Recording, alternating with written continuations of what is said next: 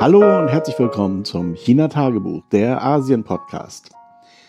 Was das hier ist, das ist ein Tagebuch, wie der Name schon sagt. Ich berichte über mein alltägliches Leben in Asien, aktuell in China. Das ist nichts Spektakuläres, außer es passiert etwas Spektakuläres. Und da wie immer die Zeit so ein bisschen begrenzt ist, fange ich auch gleich an. Und mit dem ersten Thema schließe ich gleich an, an die letzte Folge denn die war etwas hektisch und auch etwas abgebrochen am Ende, habe ich dann später gehört. Wer sich jetzt wundert über die Aufnahmequalität, über die, ja, über alles in dieser Folge, ich muss mal ganz kurz schildern, wie das zustande gekommen ist. Also ich saß da mit einem kleinen Rot Wireless Go 2 Mikrofonset am, am Strand, habe mich so halb aus dem Wind gedreht, aber auch in so einer halb gebückten Fötushaltung habe ich dann versucht, das irgendwie aufzunehmen, um dem Wind aus dem Wege zu gehen. Das war alles eher nicht so optimal und ja, da hatte ich dann auch nicht so wahnsinnig viel Lust, allzu viel zu erzählen. Aber mir ging es eigentlich vor allen Dingen auch darum, da eine gewisse Kontinuität zu haben, dass auch in der Woche ein Podcast erscheint, wenn er auch etwas holder die Polder daherkam. Naja, das war am Mittwoch und ich hatte ja erzählt, dass wir am Donnerstag theoretisch frei haben. Hatten wir dann auch. Da lag nichts Gravierendes mehr an. Also wir hatten dann noch morgens ein Meeting und dann war Feierabend. Also dann konnte jeder machen, was er wollte. Und ich habe mir dann eine Kamera geschnappt, also eigentlich sogar zwei, und zwar die kleine Sony ZV1, aber als Fotoapparat. Und dann wollte ich eigentlich mit dem Beast los, aber da gab es Probleme mit der Batterie. Ich habe das nicht gelöst bekommen und dann habe ich gedacht, ach scheiß drauf, bevor ich jetzt hier noch lange Zirkus mache, nimmst die BMPCC mit. Die ist natürlich ein bisschen unhandlich, aber mit der bin ich dann so durch Schermen gestromert und habe ein paar Aufnahmen gemacht. Also von den Marathonläufern, dann von diesem alten Deng Xiaoping-Plakat, was dort am Strand ist, von diesen Poles, auf dem der BRT fährt, also das ist so eine Art Buslinie. Diese Pfeiler, die sind insofern ein bisschen auch durch die westliche Presse gegangen, weil die nämlich alle bewachsen sind mit verschiedenem Laub. Ich weiß gar nicht, was das für Laub ist. Irgendein tropisches Gewächs, das da so dran hochwächst. Und das sieht schon interessant aus. Das kennt man ja so ein bisschen aus so verschiedenen Animes, wenn so Städte gezeigt werden, die so am Ende ihrer Zeit angekommen sind, wo alles bewachsen ist und so. Aber diese BRT-Strecke, die ist nicht so alt. Also als ich dort noch gewohnt habe, gab es die noch nicht. Und die Bepflanzung dieser Stelzen die geschah mit Absicht. Also man hat sich da schon was bei gedacht. Man wollte im Prinzip dieses graue, diese grauen Betonstelzen einfach mal begrünen. Und entsprechend bekannt ist das auch im Westen als ja, eine architektonische Möglichkeit, statt Grün irgendwie zu präsentieren. Und sieht eigentlich auch ganz okay aus. Dann war ich in Way. Da bin ich auf die, da sind ja diese Twin Towers, dann bin ich auf den einen Turm hochgefahren und habe da oben dann von da oben runter ein bisschen versucht zu filmen. Ist nur teilweise gelungen. Also ja, da gibt es natürlich Filme, aber die Scheiben waren so dreckig, dass es wirklich schwierig war, da was Vernünftiges zu machen, mal abgesehen davon, dass man ja immer noch diese ganzen Reflexionen hat und so. Also mit diesen mm, Sequenzen bin ich nicht so zufrieden, aber ja, war mal schön da oben wieder zu sein. Allerdings sind das gepfefferte Preise, muss ich sagen. Also eine Tour nach oben kostet 180 RMB. Das ist ganz schön viel. Also umgerechnet weiß ich nicht, um 22, 23 Euro, irgendwie sowas muss das sein. Und da oben ist wirklich nicht viel. Also das ist eben ein Fernsehturm oder wie auf einem Fernsehturm oder wie auf einem Hochhaus eben. Man guckt runter und das war's. Ich überlege gerade auf dem Empire State Building, hat das überhaupt Geld gekostet oder konnte man da so hoch? Mir ist so, als wenn das kostenlos war. Ganz sicher bin ich mir nicht, aber da ist der Ausblick natürlich schon deutlich spektakulärer irgendwie als jetzt von den Twin Towers, denn da sieht man ein bisschen was von Xiamen und dann Gulangyu natürlich. Das, ja, das war es dann im Wesentlichen aber auch schon. Ich war auch schon mal da oben, da ist dann auch die Restauration zurzeit ziemlich eingeschränkt. Also das war, also eigentlich, wenn ich es mal ganz genau betrachte, sinnlos. War völlig umsonst. Also kann ich nicht empfehlen. Wer nach Sherman kommt, klettert da nicht rauf, hat keinen Sinn. Und dann bin ich von dort nach Chapoué gelaufen. Das ist so eine alte, der alte Hafen im Prinzip, die, das Fischer, Gelände, aber jetzt gibt es da so die Chapouet Art Zone zum Beispiel, also so ein Künstlerviertel, hm, ist mehr so Handwerk oder Kunsthandwerk, sagen wir mal. Aber da ist eben auch das Fat Fat Bierhaus, also diese Kneipe, über die ich mal einen Podcast gemacht habe. Das Fat Fat Bierhaus hat jetzt übrigens ein anderes Management. Und das merkt man auch, also diese Biersorten, die ich ja so abgefeiert habe, also wie zum Beispiel Berliner Weiße oder sowas, die gibt es nicht mehr. Stattdessen gibt es eben so die Standardgebräus, die so alle Craft-Brauereien anbieten. Also das übliche IPA und so weiter, aber nichts wirklich spektakuläres. Eine Berliner Weiße ist schon irgendwie spektakulär in China, aber aber sonst ist der Laden natürlich schön und wir haben uns auch köstlich amüsiert, also insofern. Und dann bin ich von Chapouet weitergelaufen Richtung Downtown und zwar an der Fähre vorbei. Also die, da ist so ein dicker Fähranleger, der rübergeht nach Gulangyu. Gulangyu ist diese vorgelagerte Insel, ich weiß gar nicht, ob ich das letztes Mal erzählt habe, aber dann erzähle ich das jetzt mal. Vor den Opiumkriegen war es den ausländischen Händlern nicht erlaubt, äh, chinesischen Boden irgendwie zu betreten, beziehungsweise betreten schon, aber nicht dort äh, direkt Handel zu treiben, sondern das Prinzip war, dass man einen chinesischen Gesandten hatte, der dann die ganzen Geschäfte abwickelte. Man wollte also, dass äh, die gesamte Supply Chain sozusagen in der Hand halten, also mit dem Import. Und jetzt ist so ein Handel natürlich, also war auch damals nicht einfach. Und wie gesagt, das äh, mit den Opiumkriegen hat sich dann ja auch einiges aufgeschaukelt bis dahin. Jedenfalls hat die chinesische Administration damals gesagt, ihr kommt hier nicht rein. Aber ihr könnt euch draußen auf Gulangyu ansiedeln. Das ist die vorgelagerte Insel vor der Insel Xiamen. Und das haben sie dann auch gemacht, und zwar über die Jahrhunderte. Ich glaube, die ersten, die dort waren, waren Portugiesen. Die haben ja auch Taiwan den wunderschönen Namen Formosa gegeben und der Insel Xiamen den Namen Amoy. Und dann kamen alle möglichen anderen. Ich weiß ehrlich gesagt nicht, wer alles, aber Spanier sicher, dann irgendwann Engländer, Franzosen und keine Ahnung, wer noch alles. Und dann am Ende natürlich dann Amerikaner, aber auch ein paar Deutsche. Und all die haben ihre Architektur mitgebracht, die man jetzt sehen kann auf Gulangyu. Also es gibt da verschiedene Architekturpfade, denen man nachgehen kann. Und das ist natürlich, das ist schon sehr beeindruckend, weil über die Jahrhunderte haben Händler ihre Architektur aus ihren Ländern mitgebracht, haben die dann kombiniert natürlich, da ist auch so ein bisschen Tümelei dabei, mit chinesischen Einflüssen und möglicherweise haben sie auch beim Nachbarn geguckt, was der so gebaut hat. Und naja, also da ist ein ganz eigenartiges architektonisches Ensemble entstanden, das es wirklich wert ist, mal zu besuchen. Also Gulangyu ist sehr touristisch, das ist schon so, aber man muss an diesem ganzen Kram ja nicht teilnehmen. Man kann sich da auch so seine eigenen Wege suchen und sich das mal angucken. Und es gibt unendlich viel Literatur dazu. Es gibt diverse Studien über diese, ja, über dieses Kleinod und so weiter. Also lohnt sich auf jeden Fall, da mal rüberzufahren, auch wenn, wie gesagt, manche Leute hm, sagen, nee, das ist so touristisch, fahr da nicht rüber.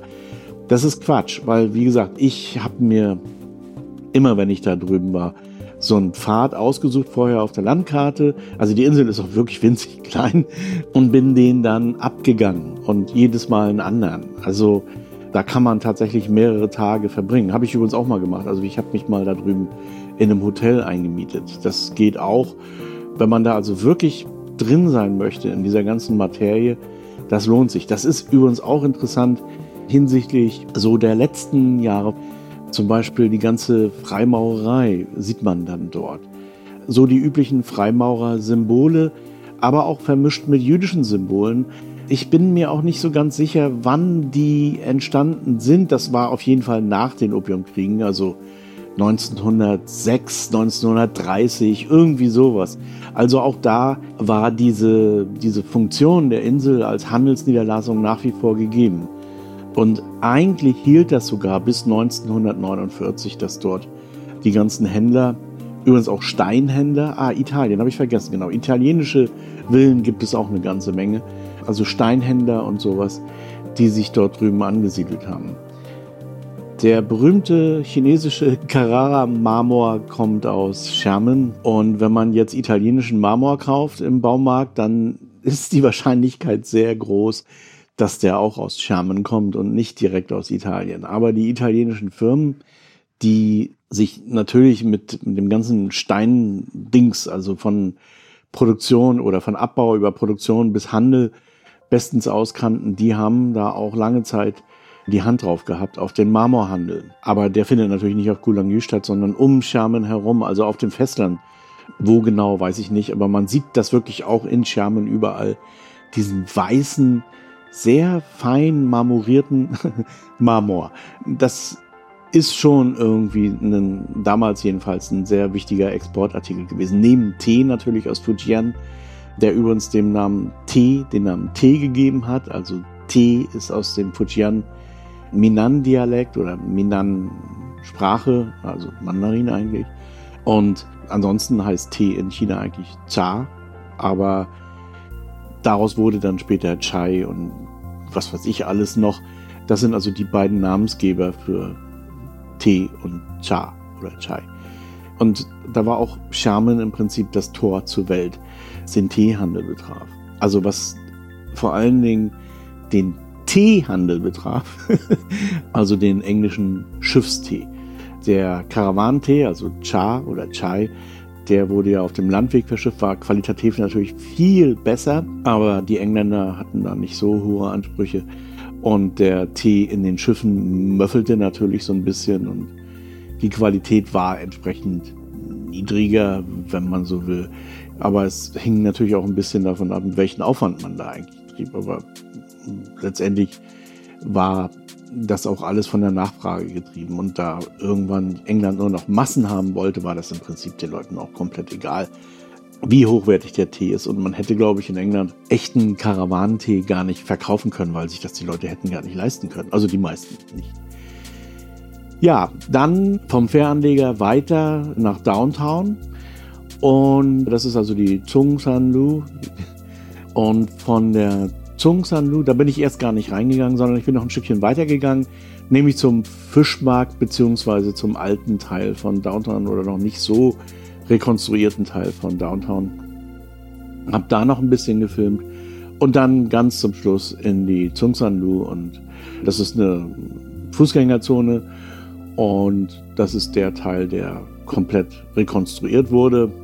Ich habe die Filme mir schon mal in Da Vinci reingeladen und will heute versuchen, da mal so einen 5-Minuten-Film draus zu machen. Das ist ganz schön schwierig, weil ich habe echt viel Material, also mindestens eine Stunde aufgezeichnet. Ich muss da jetzt mal gucken, was ich da raussuche und wie klein ich das wirklich fitzeln kann.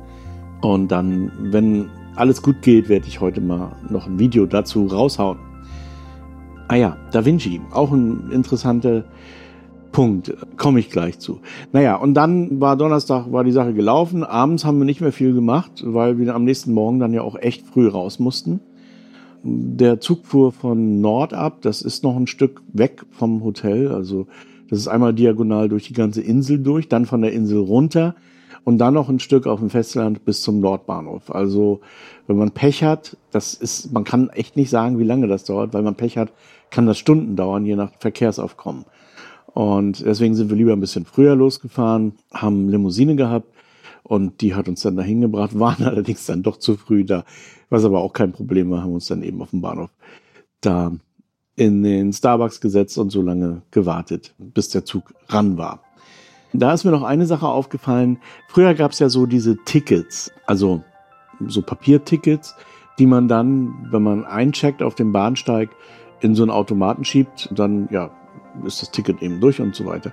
Das gibt's nicht mehr. Also diese Tickets gibt es wohl noch als Gedankenstütze, wo man einsteigen muss, in welchem Abteil und so. Aber im Prinzip ist die Fahrkarte der Pass bzw. der Ausweis. Also das legt man auf den Scanner und dann öffnet sich die Schranke. Es gibt nicht mehr diese Tickets, mit denen man da durchgehen kann. Übrigens nirgendwo, auch in Hanzo nicht. Das hätte ich auch am Mittwoch erzählen können, habe ich aber nicht dran gedacht. Und dann in Hanzo angekommen, da gestaltete sich die Sache dann doch ein bisschen komplizierter, als ich vermutet hatte. Als ich nach Sherman gekommen bin, war es relativ einfach, aus dem Bahnhof rauszukommen. Also man hat da den Test gemacht und dann war es das. Das ging wirklich boah, zehn Minuten vielleicht oder so. Also es hat nicht so lange gedauert, wie es sich angefühlt hat, weil viele Menschen und so. Also rückblickend würde ich sagen, Sherman war relativ easy. Nicht so ganz easy, aber relativ. Hanzo war echt kompliziert. Es gibt Leute hier, die behaupten, dass das Hanzo-Government versucht, Leute abzuhalten, die Stadt, äh, in die Stadt zu kommen. Und das machen sie eben, indem sie unter anderem die Einreise sozusagen erschweren. Und das war wirklich schwer. Also ich habe keine Ahnung, wie man das macht, ohne Sprachkenntnisse, ehrlich gesagt. Man kommt raus aus dem Zug. Dann ist die erste Schranke da, wo man sozusagen also wieder den Ausweis scannen muss. Okay, das ist wie wenn man reinkommt. Dann ähm, sind verschiedene Stellen, wo man so einen grünen Code scannen muss. Aber, beziehungsweise wo man so einen QR-Code scannen muss. Aber das nicht nur ein QR-Code, sondern gleich zwei. Äh, Komme ich gleich zu. Also, dann scannt man den einen und möchte durchgehen. Dann sagt er, nee, nee, nee, nee du musst jetzt noch zu diesem anderen Stelle hin. Da ist dann wieder ein anderer QR-Code und der wiederum öffnet ein Formular. Und in diesem Formular wird gefragt, wie heißt du? Wie ist deine Passnummer? Wo kommst du her? In welchem Stadtbezirk warst du? Das ist dann so eine Sache, die ich natürlich nicht weiß. Also ich habe keine Ahnung, wie der Stadtbezirk in Sherman hieß, wo wir waren. Ich hatte keine, wirklich nicht. Also ich hatte echt keinen Schimmer, wo wir da waren. Also natürlich hatten wir die Hoteladresse, aber welcher Bezirk? Boah. Und ich habe dann überlegt, ich kenne auch nicht so viele Bezirke in Sherman. Und ich habe dann einfach meine alte Wohnadresse angegeben, also Tianpu. Weil das war der einzige Stadtbezirk, den ich kannte. Und die anderen nicht.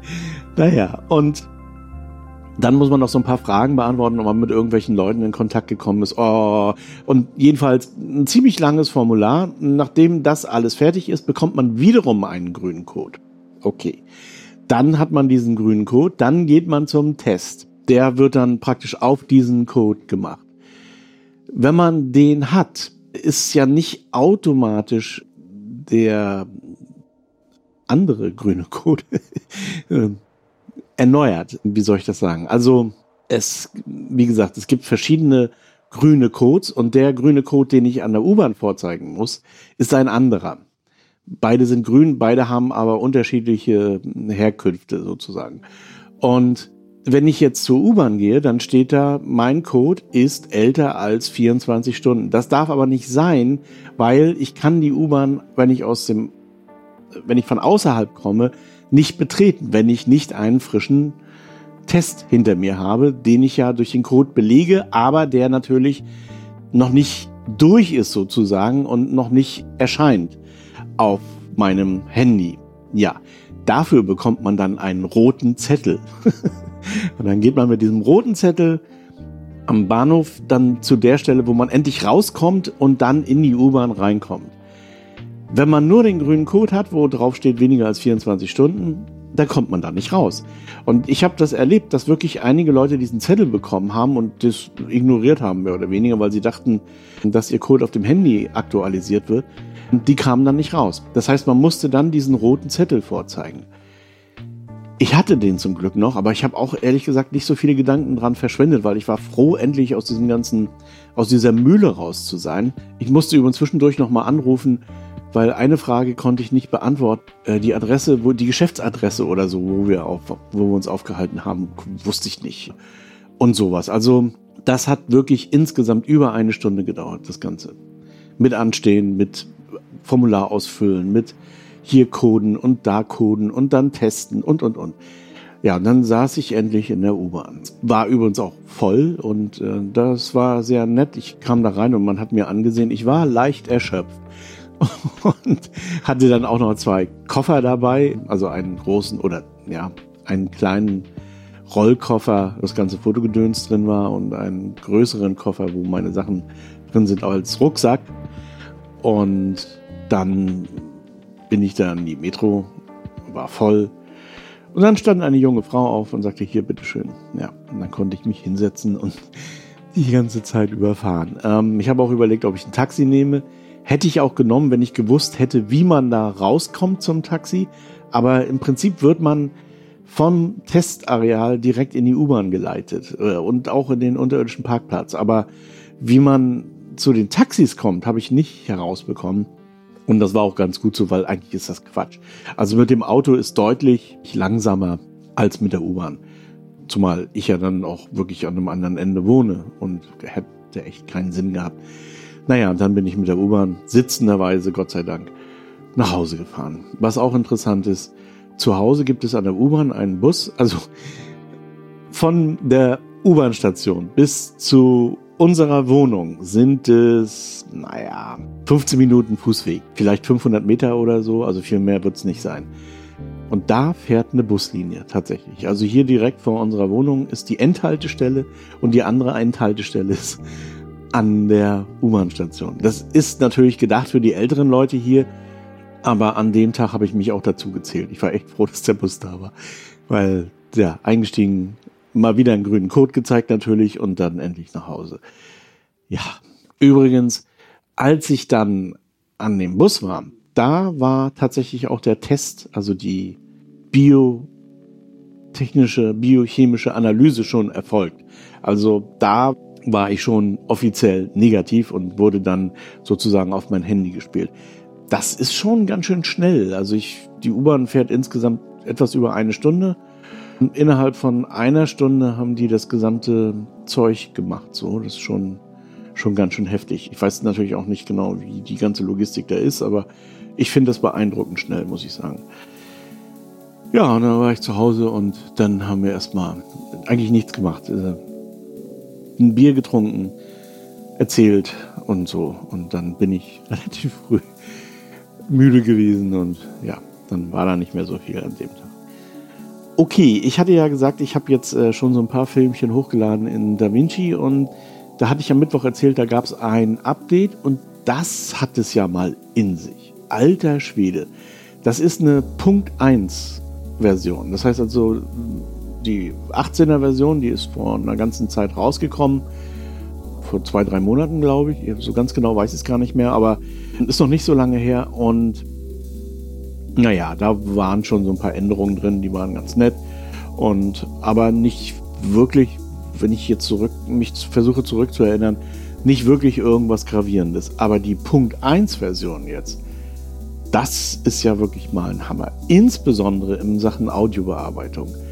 Also da sind ein Haufen Programme jetzt drin in Fairlight in dem Teil, ähm, die man früher so auf externe Anbieter auslagern musste. Zum Beispiel, dass man Hintergrundgeräusche automatisch entfernt, dass man Dialoge auftrennt und solche Sachen. All das ist jetzt in Fairlight drin. Das ist jetzt, ich würde schon sagen, mittlerweile eine ausgewachsene DAW. Es gibt keine Sidechains und so, aber man soll damit ja auch keine Musik machen. Also für Sprach und Film ist das, wie ich finde, wirklich schon eine echte ausgewachsene DAW man kann jetzt auch das Tempo angeben. Also früher war das ja im Prinzip immer ein Timecode, also eine Zeit. Was aber, wenn man jetzt zum Beispiel Musik synchronisieren will auf Filmschnitte, schwierig ist, weil da hat man ja Beats und die muss man dann eben abzählen. Und dann hat man diesen Beat und dann setzt man den Schnitt genau auf diesen Beat oder auf, diese, auf dieses Tempo. Man konnte sich da helfen, indem man die Transienten detektiert. Das war nicht so 100% zuverlässig, aber eigentlich zuverlässig genug äh, weil man das optisch ganz gut sehen konnte, welche Transienten jetzt Beats sind und welche einfach nur, ja, nur so sind. und jetzt kann man im Prinzip seine Takte abzählen, dann kann man das synchronisieren, auf Tempo umstellen und dann macht das das Ding faktisch automatisch. Also das heißt, ich kann jetzt mehr oder minder automatisch synchronisieren, also die Schnitte synchronisieren mit den Beats in dem Falle. Das ist auch eine sehr schöne Sache, wenn man zum Beispiel auch Musikvideos machen möchte oder wenn man überhaupt die Musik ein bisschen präsenter unterbringen möchte. Ich war da immer zu faul zu bisher. Ähm, ich habe einfach die Musik laufen lassen und dann war das das. Aber eben, weil es ja ein bisschen umständlich war. Und jetzt ist das wirklich komplett einfach. Man braucht da auch keine zusätzlichen Tools mehr oder so. Einfach auf Tempo umstellen, dann die Takte abzählen, einrasten sozusagen und fertig. Das ist wirklich genial einfach. Also man muss da nichts mehr machen. Und wie gesagt auch äh, Hintergrundgeräuschentfernung und so, das funktioniert alles erstaunlich gut. Das wär's. Eigentlich habe ich immer noch das letzte Thema Freelance hier.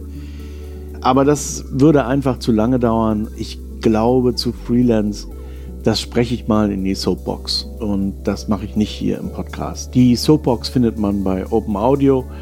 Gebt den Link hier an. Aber ja, da werde ich auch diese Freelance-Geschichte unterbringen. Sonst wird es hier einfach zu lang. So, das wäre es für heute soweit und bis zum nächsten Mal.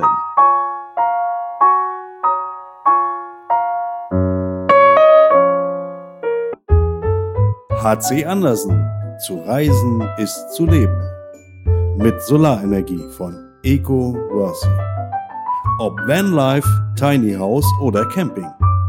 Eco Worthy, dein Partner für Solarenergie. eco-worthy.com